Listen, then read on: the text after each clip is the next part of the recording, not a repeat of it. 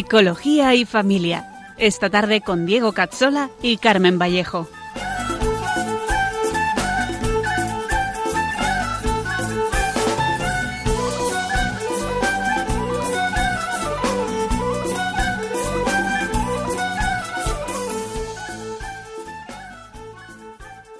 Te dijo ven y aceptaste, atrás quedó lo vivido, te dio una nueva esperanza, todo encontró su sentido y ahora estás caminando. Bienvenidos a nuestro programa Psicología y Familia con Diego Cazzola y con Carmen Vallejo, un programa para profundizar en la psicología humana, la educación y la familia.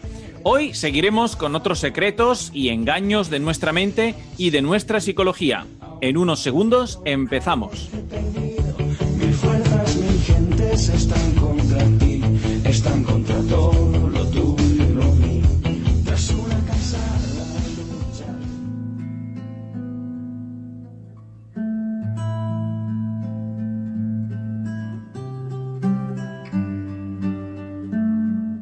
Ven Espíritu Santo, ilumina nuestra mente, abre nuestro corazón, para que seamos siempre transparentes a la verdad del Señor. Que la Virgen María, nuestra tierna Madre, nos guíe con firmeza, sabiduría y humildad en el camino del amor verdadero. Por Jesucristo nuestro Señor. Amén.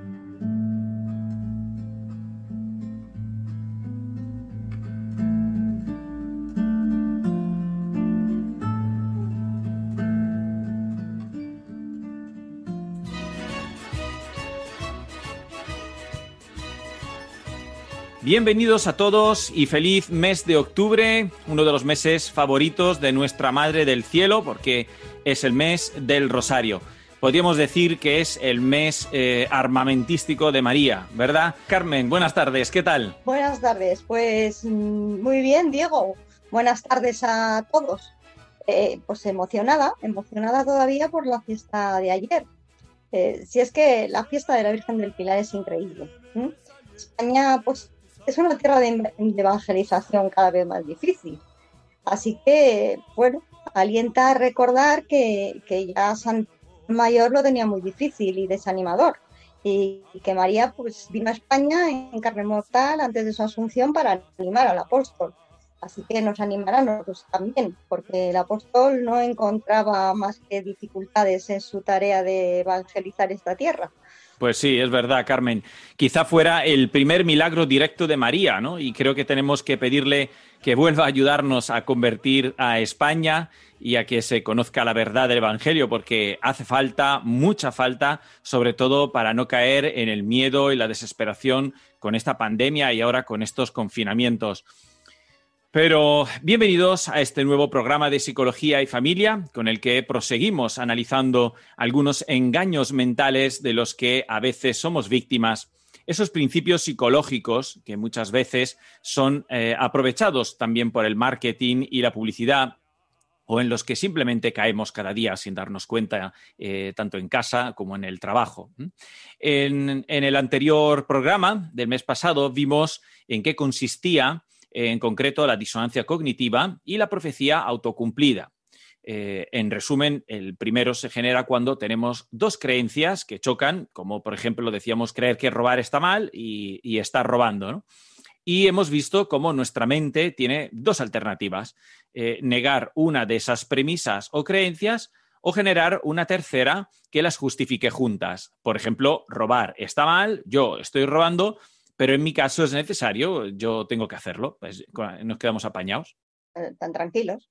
Eh, la profecía autocumplida, por otro lado, vimos que era especialmente importante en el ámbito educativo y que consistía en una predicción que una vez hecha es en sí misma la causa de que se haga realidad. Si me dicen que alguien es muy inteligente, sin esto ser cierto, por ejemplo, tenderé a querer afirmar esa expectativa y confirmarla con hechos y refuerzos positivos, que en principio no se habrían dado sin ese primer chivatazo. La conclusión más importante giraba en torno a que nuestra mente es fácilmente engañada o desviada y que no somos tan conscientes como creemos de la verdad que vivimos. Y el problema más grande es que se genere un efecto, decíamos, capa de cebolla, en la que eh, la estructura cognitiva de nuestra personalidad y nuestro sistema de pensamiento, dejando de ser auténticos, eh, eh, dejándonos llevar por una forma de ser que no nos gusta, no nos da paz, no nos satisface, pero que trataremos de justificar continuamente hasta pensar que esa forma de ser es en realidad la que queremos. Vivir eh, en la verdad en este sentido es esencial para la santidad, pero también para la salud mental y hay muchos engaños como estos. Así que hoy vamos a ver alguno más, tratando de verlos desde nuestra psicología, que trata de ser siempre radicalmente cristiana. Sí, también tuvimos el placer de contar con la doctora Selmira Seligman, con quien estuvimos hablando de psicología y gracia, así como de la salud mental y la felicidad viendo cómo psicología y fe no solo pueden estar unidas, sino que deben de estarlo. Y no os perdáis la entrevista que le hicimos porque no hay hoy en día muchos psicólogos que puedan hablar de conciencia y desde la fe con tanta claridad. Así que merece la pena escucharla. Y cierto, de paso además recordamos que todos nuestros programas, que ya son 25 con este, eh, los tenéis en los podcasts de Radio María. Así que si queréis escuchar algunos, solo tenéis que entrar en radiomariapodcast.es y buscar la sección de psicología y familia, donde nuestros programas en concreto son los que empiezan eh, con una descripción con Diego Cazuela y Carmen Vallejo. También están todos eh, muy bien recogidos en mi box personal, que el enlace es más complicado, pero si ponéis iBox eh, Diego Cazzola, Psicología y Familia, seguro que los encontraréis. Y antes de continuar, también aprovechamos para recordar que nos encantan vuestros correos y vuestros mensajes. Especialmente queremos agradecer a Pablo Rivero y a Chiara por su correspondencia y sus ánimos. Recordad que podéis escribir al correo psicología y familia 2 con número arroba radiomaria.es y también apuntaros en nuestra página en Facebook www.facebook.com barra psicología y familia 2 para saber los enlaces de nuestros programas y si queréis pues poder, poderlos compartir. Pues eh, en este programa vamos hoy a abordar otros engaños mentales, como decíamos. El primero es el fenómeno de la presión social. La presión social consiste en la incapacidad de una persona para mantener su criterio, su opinión y sus creencias ante la presión de otras personas o de un grupo. Si ocurre de forma esporádica, pues no supone mayor problema. Pero cuando esto se hace continuo y la persona va cediendo poco a poco y dejándose llevar por lo que otros dicen, opinan y hacen, pues claramente está sufriendo lo que se define como presión social. Sí, unos ejemplos muy comunes. Mm, son los, nos los encontramos en un grupo, sobre todo mm, si es de adolescentes. En general, el ser humano quiere encajar y sentirse parte de un grupo. Es una necesidad de pertenencia que en parte es causada por una inseguridad ante un nuevo contexto. En el caso del adolescente mm, se entiende fácilmente, pero puede pasar lo mismo en un grupo de trabajo donde uno, por ejemplo, es nuevo, eh, pues en una clase o ante una cámara de televisión que nos intimida. El común denominador es cierta inseguridad personal, un deseo de aceptación que todos tenemos siempre latente, y un contexto estimado como desconocido y atento a nosotros. Si el profesor en clase preguntara, por ejemplo, si es justo robar a quien tiene más que tú, y todos estuvieran compinchados para darle la razón sin más, y el profesor preguntara a un alumno ajeno a la trampa, digamos, eh, seguramente no le sería fácil eh, comentar su opinión y llevar la contraria, porque no es legítimo robar eh, porque el otro tenga más que yo, evidentemente. Claro, eh, eh, que este fenómeno es especialmente fuerte cuando la cuestión no es de especial gravedad. Quizás si la pregunta fuera si es normal matar a quien nos parezca antipático, podrían darse más respuestas en contra. Pero lo que sí está demostrado es que sorprende lo fácil que nos dejamos llevar cuando no, no hacerlo nos marca como diferentes. Y el problema es que cuando una persona es continuamente bombardeada por situaciones así, pues termina por aceptar las creencias del grupo, incluso si chocan contra sus eh, propias creencias y sus propios valores. Por eso es tan importante en la adolescencia saber eh, con qué amigos va nuestro hijo, cómo piensan sus amigos, cómo se divierten, qué hacen ¿no? y qué teoría de la vida tienen, porque en un momento tan delicado como la adolescencia, en el que el joven aún no está formado, sobre todo desde el punto de vista de ideas, a nivel cognitivo, ¿no? Pero se está cuestionando su vida interior y se está adaptando al mundo en el que vive sin tener las estrategias que tenemos los adultos, es muy fácil cambiar de forma de pensar y cometer errores que luego por lo como veíamos también con la disonancia cognitiva, ¿no? Se van arraigando, se instalan eh, de una forma profunda. Sí, porque se necesita después mucho tiempo y hacer bastante experiencia para recapacitar. Y eso normalmente conlleva cometer errores y hacer heridas. Y en este sentido, lo mejor que podemos hacer es contrarrestar este efecto, que no es apenas consciente cuando se da. Em, lo primero, tener una fe que nos identifique claramente como hijos de Dios y que nos dé ese marco de pertenencia que tanto anhelamos, especialmente en la adolescencia.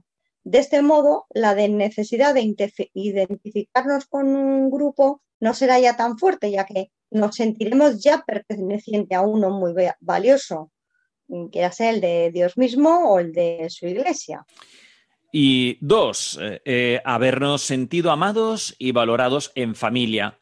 Es una experiencia tan necesaria como determinante para la seguridad personal. Lo hemos dicho mucho. Casi el 100% de los problemas se derivan por una afectividad carente o desordenada, por lo que una experiencia adecuada o por lo menos suficiente de amor es fundamental.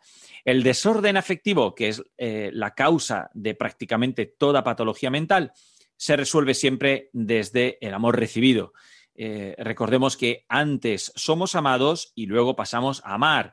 Eh, si no somos amados, pues quedamos incapacitados para amar en serio eh, y de verdad a los demás. Y un tercer punto, pues es haber recibido los valores cristianos como criterio de vida, porque esto nos centra en lo importante y rebaja la necesidad de encajar en el mundo. Hay que recordar, por ejemplo, que estamos en el mundo, pero no pertenecemos a él. El cristiano, si es auténtico, no anhela encajar en este mundo. Y voy a poner ejemplos. No, mm, tendrá mm, que, pertenecer pues, a un equipo de fútbol solo por encajar en un colectivo. Tampoco tratará de ser una, de una forma políticamente o económicamente correcta que le permita ganar más dinero o respeto, eh, porque vivirá con poco, con lo que Dios le dé, no con lo que otros desearían. Tampoco se dedicará al culto del cuerpo, por ejemplo, porque todos lo hagan. No se pondrá votos en los labios, ni se depilará todos los días todo el cuerpo, pues porque sabrá que no está allí la felicidad que él conoce. Con esto no queremos juzgar a quien haga algo así, pero sí hay que saber que estos ejemplos no son prácticas propias del cristiano, que ha renacido del Espíritu y que pertenece a Cristo. Eh, otra cosa es que estemos aún caminando y que cada cual esté en su momento de conversión. Eh, por eso no pretende ser un juicio particular. Pero ya sabéis que este es un programa para caminar en la radicalidad cristiana y mm, aquí vamos a tope, mm, poco a poco, pero con paso firme, con las cosas muy claras. Siguiente fenómeno, el enfoque de la respuesta. Según esta teoría, que se enmarca en el estudio de la psicología de la persuasión, que pertenece a la psicología social, la eficacia de cuando damos un mensaje depende de los pensamientos, o si queremos llamarlos también respuestas cognitivas, generados por los receptores en tanto que anticipan, reciben o reflexionan sobre la comunicación. En otras palabras, el determinante principal del éxito de un mensaje es si genera en los receptores pensamientos más positivos, de apoyo, llamados argumentos a favor, o más negativos, pensamientos críticos o también llamados argumentos en contra. Estos argumentos se pueden referir al, comunicador, al tema eh, o al propio mensaje. Cuando predominan los pensamientos favorables, el mensaje persuade. Cuando predominan los desfavorables, hay poca o ninguna persuasión. Ahora, lo que sería de esperar es que la distracción, que es uno de los factores que han sido estudiados, lo veremos otro, eh, la distracción de quien nos escucha eh, reduciría el efecto del mensaje. Eh, porque ¿cómo podría convencer un mensaje si los receptores, los que nos están escuchando, pues están distraídos del contenido? Como por ejemplo ahora vosotros, por ejemplo, los oyentes, pues estáis a lo mejor conduciendo, ¿no? Pues sí, pues esto es lo que ocurre.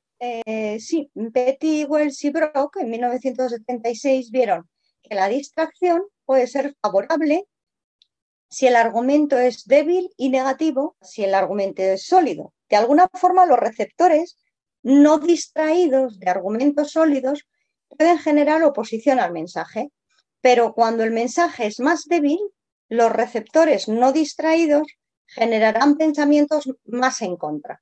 Lo paradójico entonces es que la distracción de, un mensaje débil puede servir para reducir los argumentos en contra y aumentar el cambio de actitud.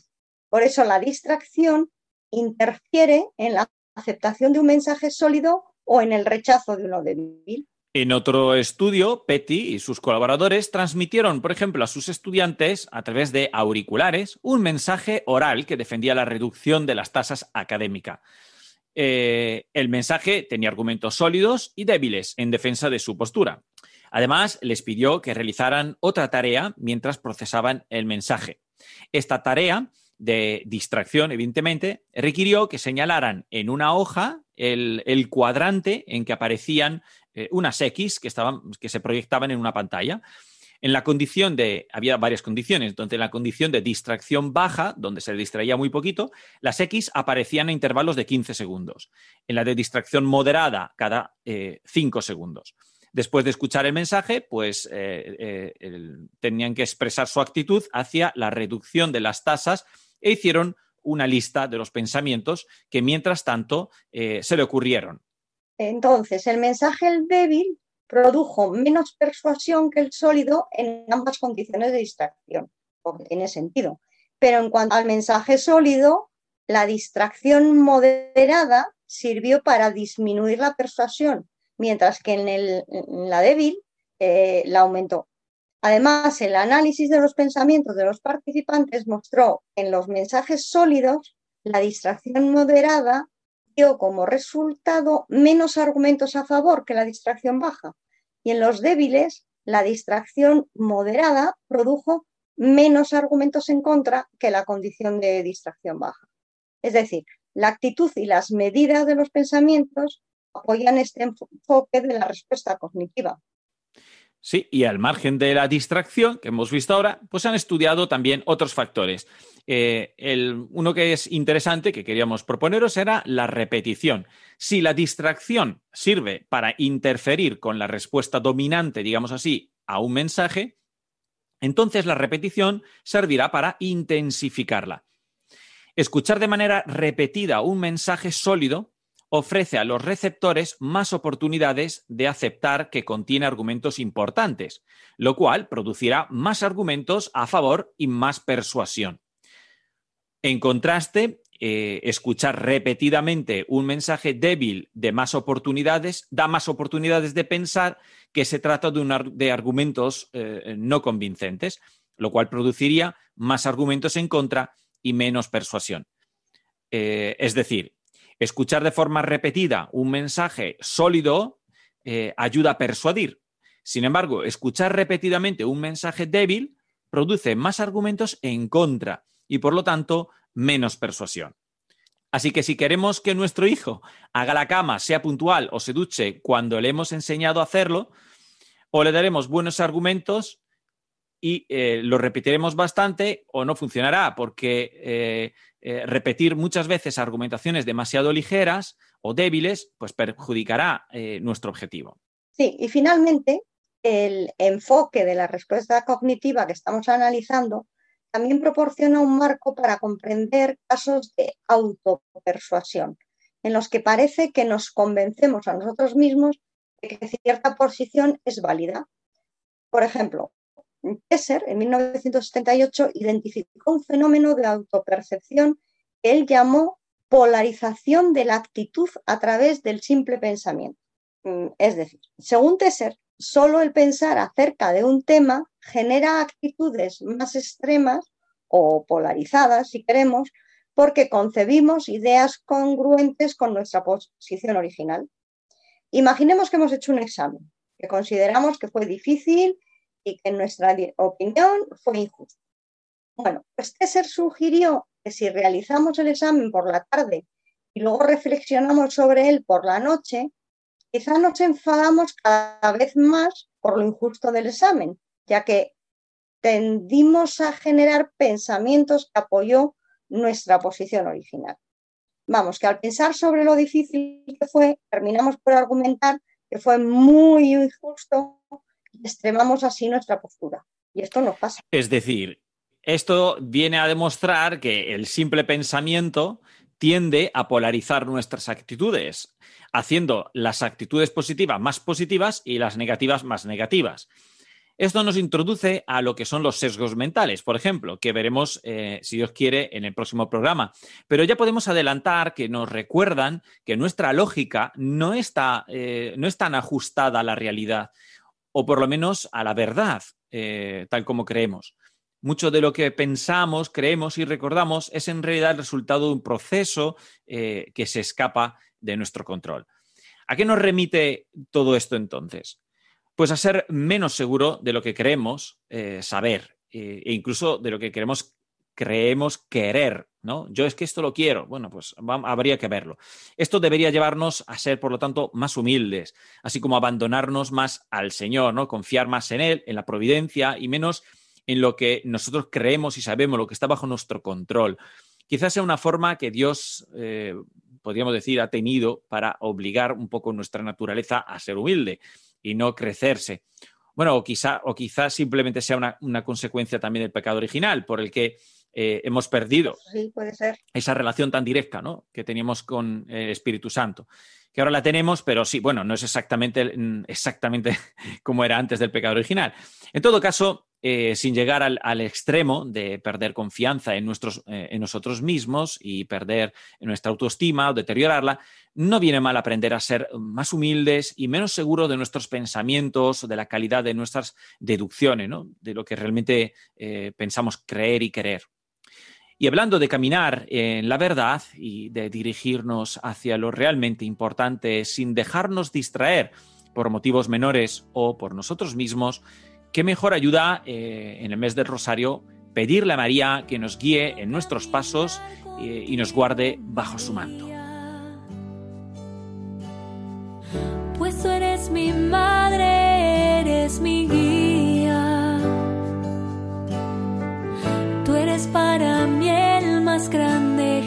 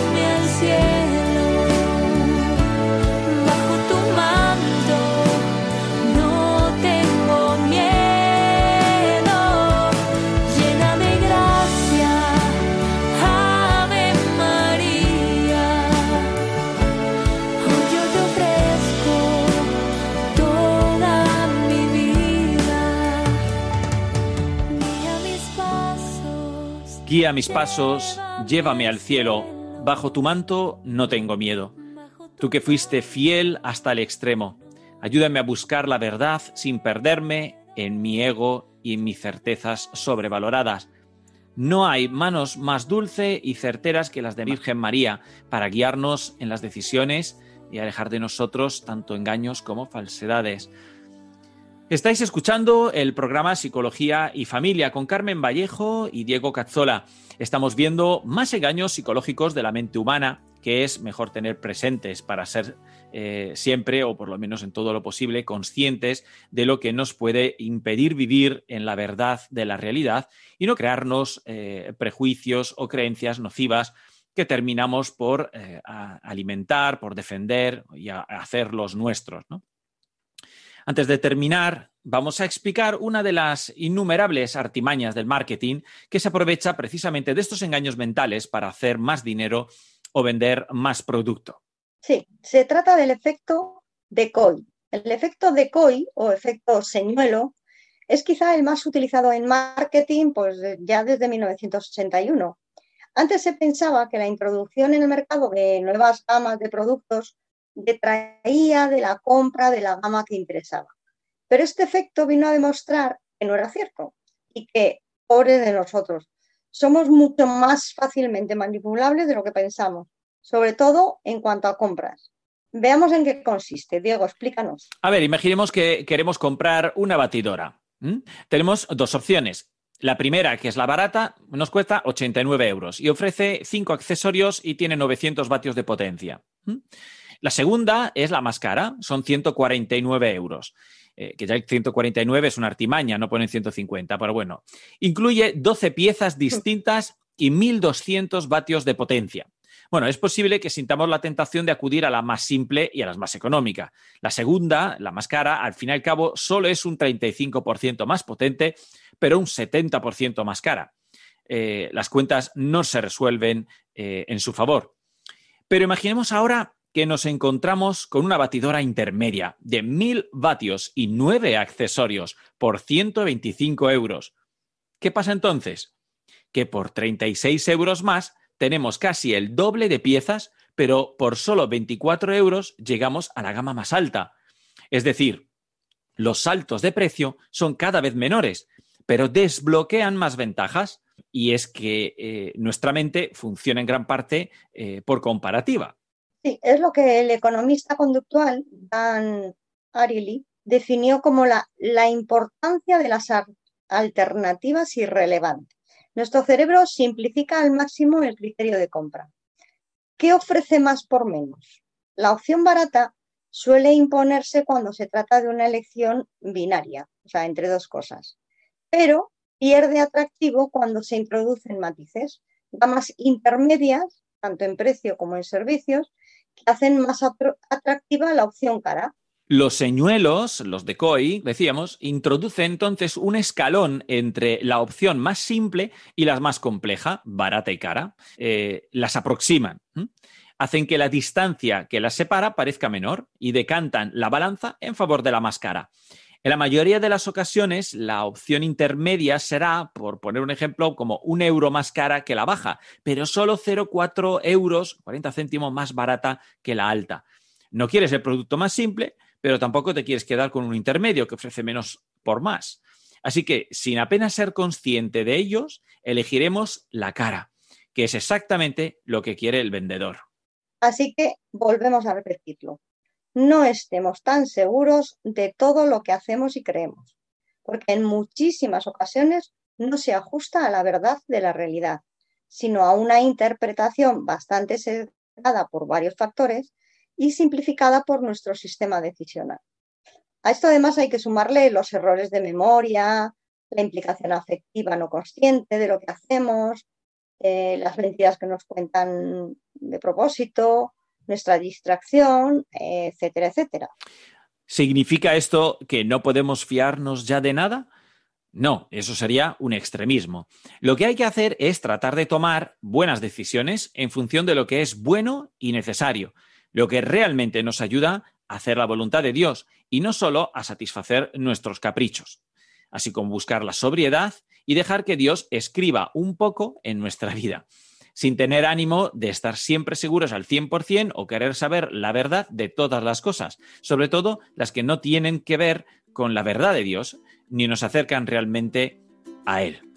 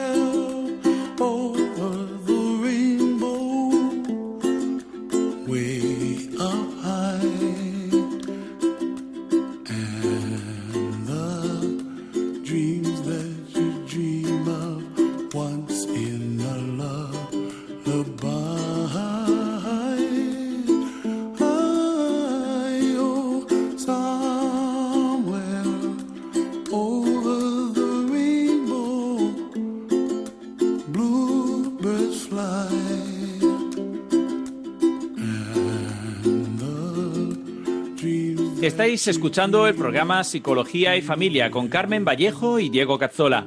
Empezamos la segunda parte de nuestro programa Secciones para Crecer. Hoy con la intervención de nuestro colaborador y amigo Borja Milán del Bosch. Muy buenas tardes, Borja. Un placer tenerte de nuevo con nosotros. Te echábamos un montón de menos. Muchísimas gracias, Diego. Siempre, oye, participar en los programas que haces, por supuesto, dentro de Radio María, de Radio María es siempre un gustazo y una alegría. Y desde luego, hacía tiempo que no, que no coincidíamos al programa, que no me llamabas, ¿eh? yo siempre estoy dispuesto. Pero una, Es alegría, verdad, es verdad. una alegría. Y Carmen, encantado de, de- de estar también contigo en, el- en- en este huequito de hoy. Muchas gracias, lo mismo.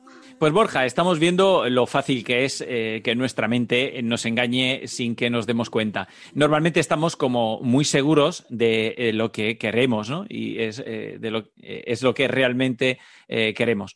O que lo que creemos es realmente fruto de nuestro discernimiento, pero resulta que luego nos venden la batidora que quieren ellos eh, o que decidimos exactamente lo que ellos querían, ¿no? Así que no es exactamente eh, así, ¿no? También hemos estado viendo cómo influye la, mera distracción eh, o la repetición de un discurso en nuestro posicionamiento favorable o en contra a lo que eh, nos cuentan y, eh, eh, en fin, estamos viendo que no es tan fácil a nivel consciente ser fiel a la verdad de la realidad. Pero antes de que se nos, se nos olvide, lo primero es lo primero y vamos a presentarte bien. Borja es formador de directivos especializado en liderazgo humanista. Es conferenciante y coach. Además, es voluntario de Radio María, padre de familia y muy buen amigo y profesional. Y, eh, y eso que solo lo resumimos en dos líneas, porque si no hacemos un programa sobre esto. Pues Borja, eh, ¿cómo, ves, eh, ¿cómo ves tú que, que afecta esto que hemos estado viendo hoy, pero a nivel empresarial? ¿no? Tú que conoces bien las relaciones personales a nivel profesional y los sistemas de empresa, a ver si nos iluminas un poco sobre cómo crees que podríamos hacer para evitar caer en estas trampas. Pues eh, Diego, muchas gracias por traerme aquí al programa. Vamos a ver, te cuento un poco. Em, eh, hay algo que yo siempre eh, he abogado mucho por defender, ¿no? Y es lo que llamo, y fíjate la expresión que voy a emplear, el reconocimiento. Es decir, una cosa es el reconocimiento que estamos acostumbrados, ¿no? Oye, hay que darle reconocimiento a la gente, oye, qué bien lo has hecho, mm, qué bueno eres en esto. Sí, eso es obvio, eso es un reconocimiento que a todos nos gusta, ¿no? Es la palmadita en la espalda, sin más. Pero una cosa en la que caemos en el mundo de la empresa con una facilidad brutal es en la falta de reconocimiento, es decir, volver a conocer a nuestros interlocutores. El ser humano, eh, cualquier persona que esté un poquito especializada en temas de neurociencia o de eh, bueno, pues estos ámbitos, sabe que en los primeros 90, 60, 90 segundos de relación con una persona, nos hacemos una imagen de esa persona, la clasificamos, la etiquetamos, la metemos en un bote y la ponemos en la estantería de tipo de personas para las relaciones humanas. Más favorables o más desfavorables, más agradables o menos agradables, más cordiales o no. Bueno, ¿Qué pasa? Que cuando nosotros llegamos a una relación humana de trabajo, con el jefe, con los compañeros, con un cliente, con un proveedor, me da igual, lo que hacemos es llevarnos una primera impresión en una reunión, pero tú puedes haber llegado a la reunión eh, perfectamente agitado, porque por la mañana te reventó la caldera en casa, porque has tenido un encontronazo en el garaje de la oficina, porque ha habido una discusión con uno de tus hijos o un chispazo de convivencia con tu marido o con tu mujer. Y ese día llegas a la oficina así de alterado y llegas a una reunión y estás más brusco en esa reunión. Las personas que están contigo se van a llevar una impresión de ti. También puede pasar a la, inversa. Llegas un día a la oficina eufórico porque has conseguido no sé qué cosa en casa, os han dado una buena noticia y en esa reunión llegas eufórico y concedes todo y facilitas todo. Y entonces, ¿qué sucede? Se produce el efecto de esa primera impresión. Y reconocer al otro pasa por reconocerte a ti. Es decir, tengo que ser capaz de quitar la etiqueta que por esa circunstancia yo le pongo a esas personas para seguir conociéndolas, es decir, poner mi contador parcial a cero de prejuicios, de impresiones y de lo que creo que es respecto del modelo mental en el que yo estoy instalado. Y además tengo que aprender a reconocerme para descubrirme cómo estoy siendo con esa persona. Si yo con una persona que tengo un trato eufórico en la primera reunión, le vuelvo a dar ese trato eufórico en la segunda reunión, y esa persona a la segunda reunión viene con un problema, probablemente hay una ruptura de sintonía muy fuerte. Entonces yo tengo que volver a conocer a esa persona. Y yo tengo que volver a conocerme a mí para ajustarme, para estar con esa persona. Esto que espero haber explicado bien, ¿qué permitiría? Pues mira, permitiría quitar todos los malos entendidos que se producen en las empresas. Y lo que permitiría es descubrir, y esto es lo bonito, nos permitiría descubrir la verdad de quién es el otro desde descubrir la verdad de quiénes estamos siendo para el otro. Entonces, si yo logro conocerme en cada circunstancia de relación humana para inter interaccionar mejor con el otro, lo que consigo es una limpieza de relación brutal que me permite llegar a la verdad de quién soy y de quién es el otro. Y a partir de ahí que se produce una fluidez brutal en las comunicaciones y en las interrelaciones humanas. Esto requiere disciplina, esto requiere ensayo, esto requiere práctica, esto requiere buena voluntad, que viene de bolo, y bolo es querer, es decir, es que quieras hacerlo bien. Y aquí estamos en un mundo en el que para bien y para mal nos han enseñado, nos han adiestrado, que no educado, nos han adiestrado en hacer lo suficiente para salir al paso y resolver la circunstancia. También imagino que habrá, hará falta eh, hacer un poco de silencio en algún momento del día para eh, pensar un poco sobre cómo nos hemos comportado y si nuestra forma de actuar se respondía realmente a la situación o a lo mejor, como decías tú, es que veníamos cargados de casa claro. y estamos proyectando una, una, actitud que no es exactamente la que queríamos trasladar. Claro, eh, ahí tenemos que ser muy... Esto es un ejercicio de, vamos a ver, eh, para poder funcionar así, ojo, esto sería un ideal pero para funcionar así tenemos que hacer un ejercicio de humildad. Y la humildad no es gusanear por el suelo. La humildad pasa por descubrir, aceptar y llevar a buena gala a todas partes la persona que eres, con tus cualidades y con tus defectos, con lo que te hace brillar y con lo que te mete en sombra.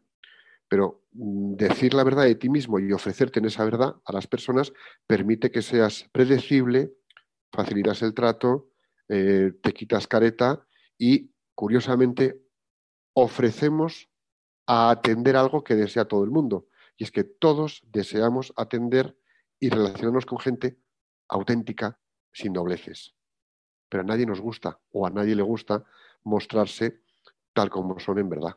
Me estás recordando lo que decía Santa Teresa, ¿no? Que humildad es andar en verdad. Claro, claro, claro.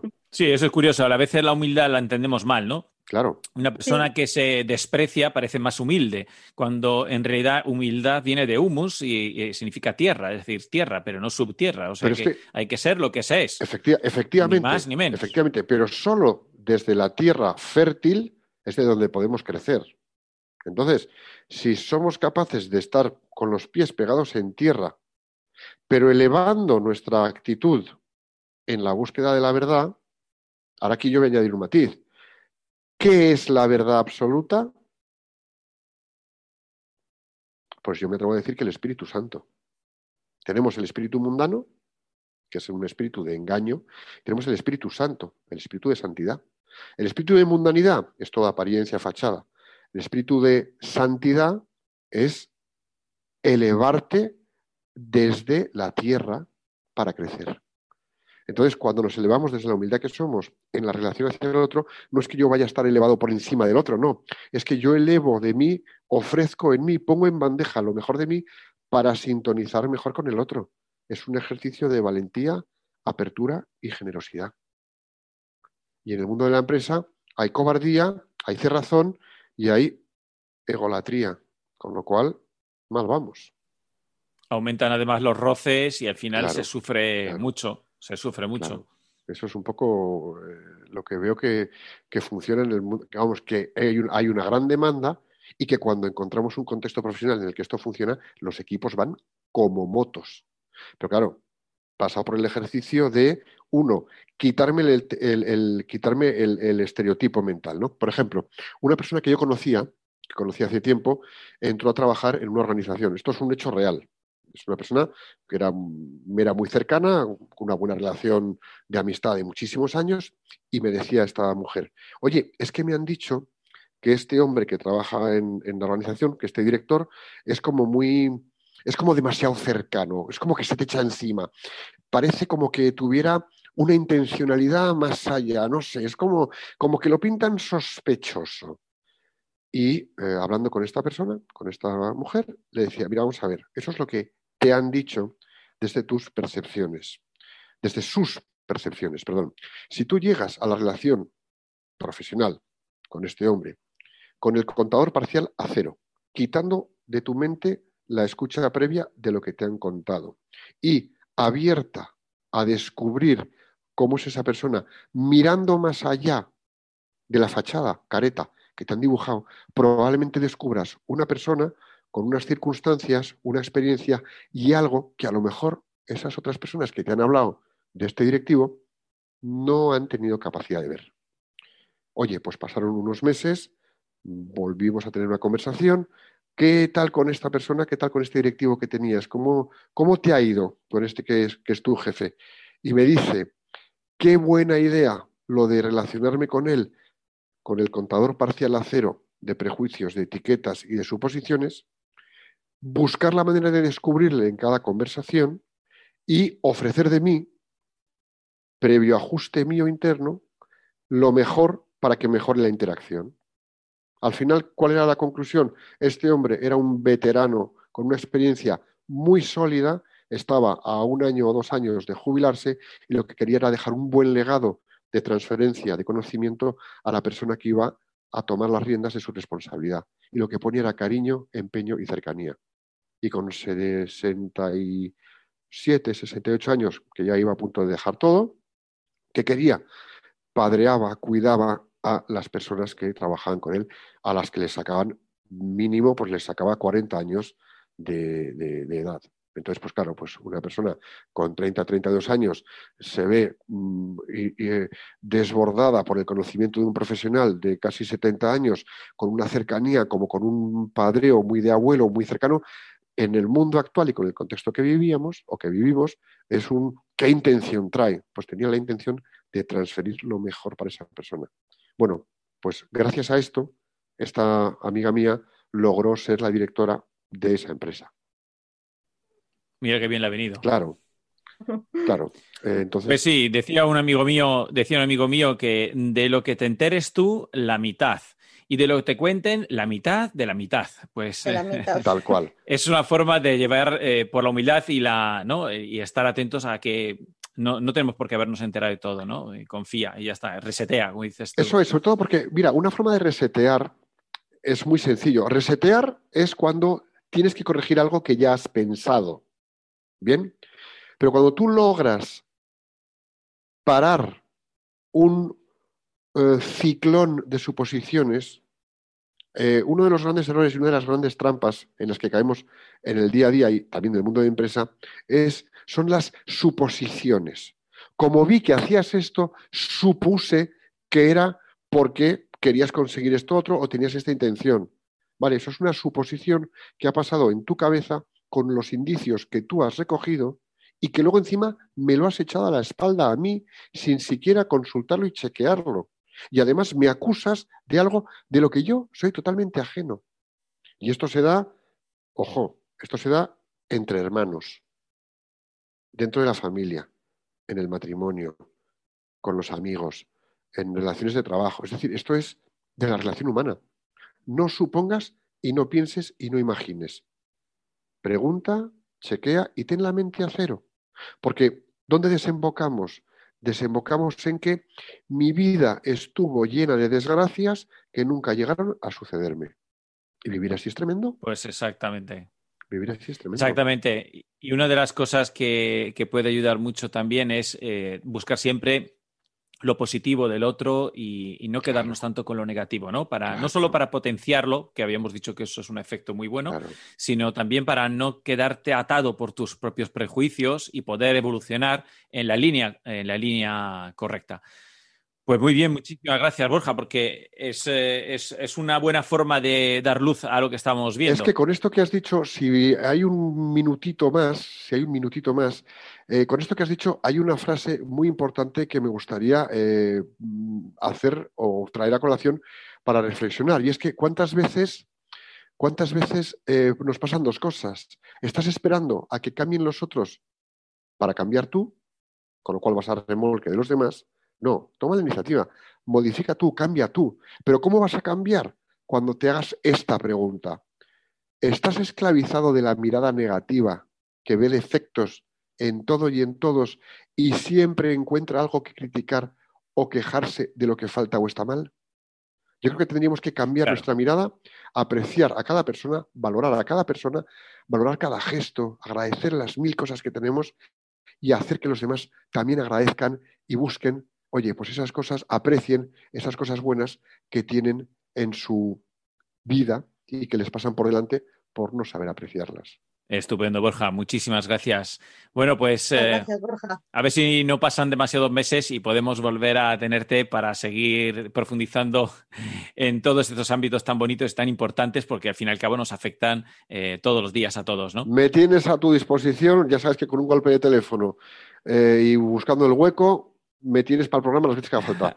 Eh, Carmen, faltaría más para lo que haga falta, me Muchas avisáis. gracias. ¿De acuerdo? Fenomenal, muchísimas gracias, Borja. A vosotros, un abrazo muy fuerte. Pues saludamos entonces a Borja, recordamos formador directi- de directivos, especializado en liderazgo, eh, un conferenciante estupendo, un coach de primera categoría. Bueno, pues eh, nos despedimos. Eh, muchísimas gracias, Borja. que sanaré a su tiempo.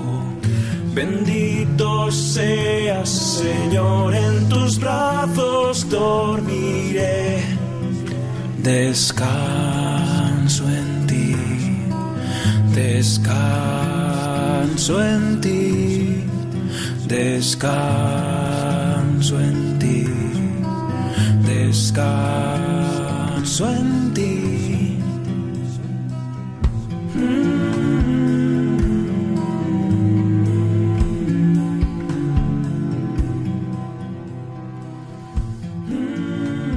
Esto es todo, amigos de Radio María.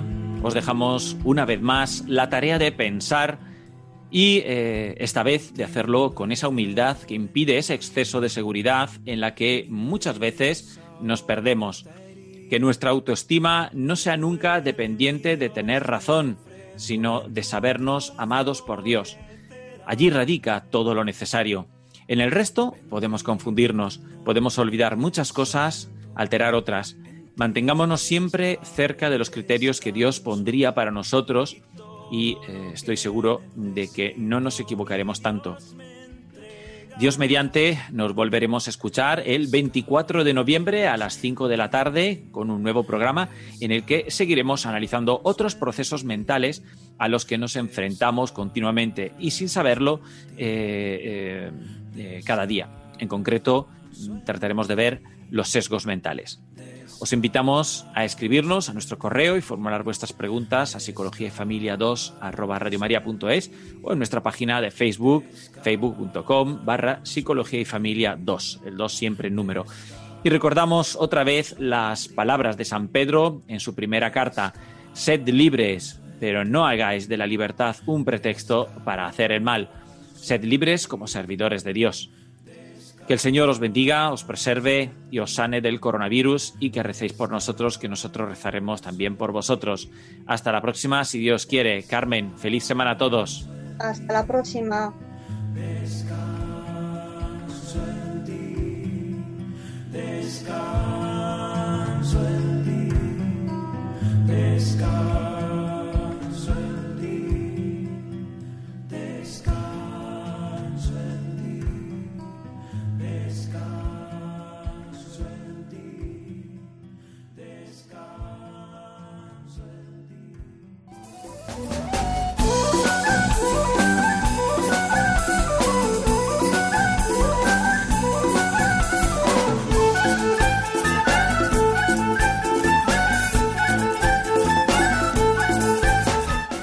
Han escuchado Psicología y Familia, esta tarde con Diego Cazzola y Carmen Vallejo.